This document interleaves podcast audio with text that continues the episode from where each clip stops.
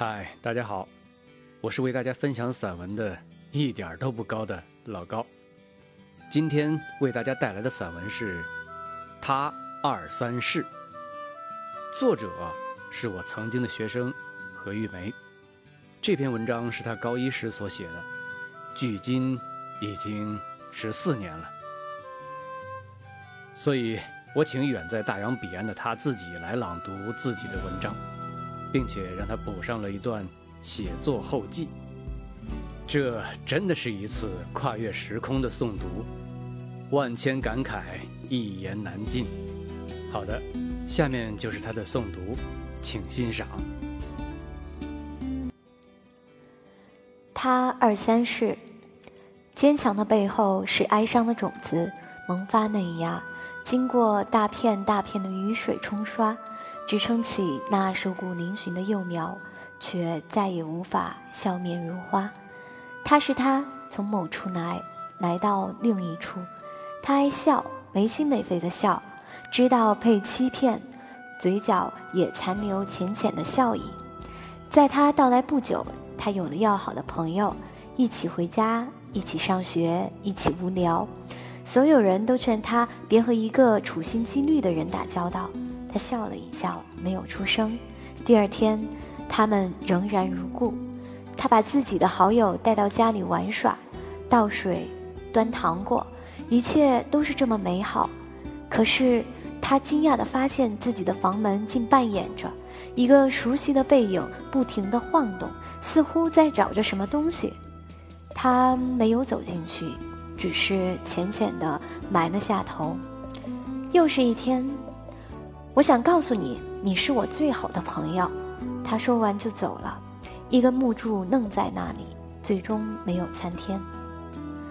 他或许不是他，一个人看阳光下的影子，吃许许多多的食物，却不知是什么味儿，和冰冷的墙壁一起打乒乓球，因为他有了两个家。唉，宁愿只有单行道。他笑着自己的可笑。吃饭时只待那一会儿，房门总是掩着。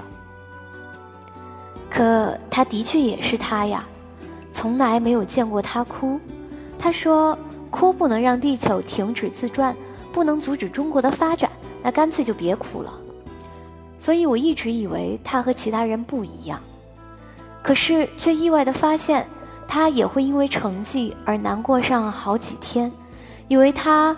不把这些不值得留恋的地方放在心上，却无意的发现他拿着手中的毕业照片，死死的不肯放手。他说：“我们都是有前途的孩子，你可千万把我给当苹果咬掉喽。”所有人都知道他很坚强，可是却很少有人了解他为何而坚强。从毕业那天起，他便收敛起肆意的笑容。在拨通那个查询成绩的号码后，他不停地在校长办公室与一个家之间游弋着。所有的话，所有从前不屑、认为不堪入耳的客套话，在那个聒噪的下午，都被他自己一网打尽。而这只是为了让父亲少一些唉声叹气。其实他很清楚父亲的无奈与悲哀，所以。那张桌上总是放有热气腾腾的早点，房门总是锁上，所以当那个家再次分裂，他仍然沉默着，只是一个人偷偷的把家里布置成一个家应该有的样子，然后一个人躲在被窝里面，满脸泪水。他不再是他，他也依然是他。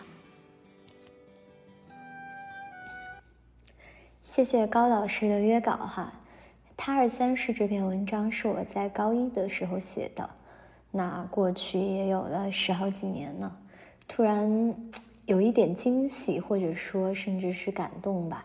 就这个文章写的是我在初中时候一位呃玩的比较好的朋友，但是后来呢，逐渐因为大家职业发展呀，还有个人的一些生活，就没有说保持很很久的联系。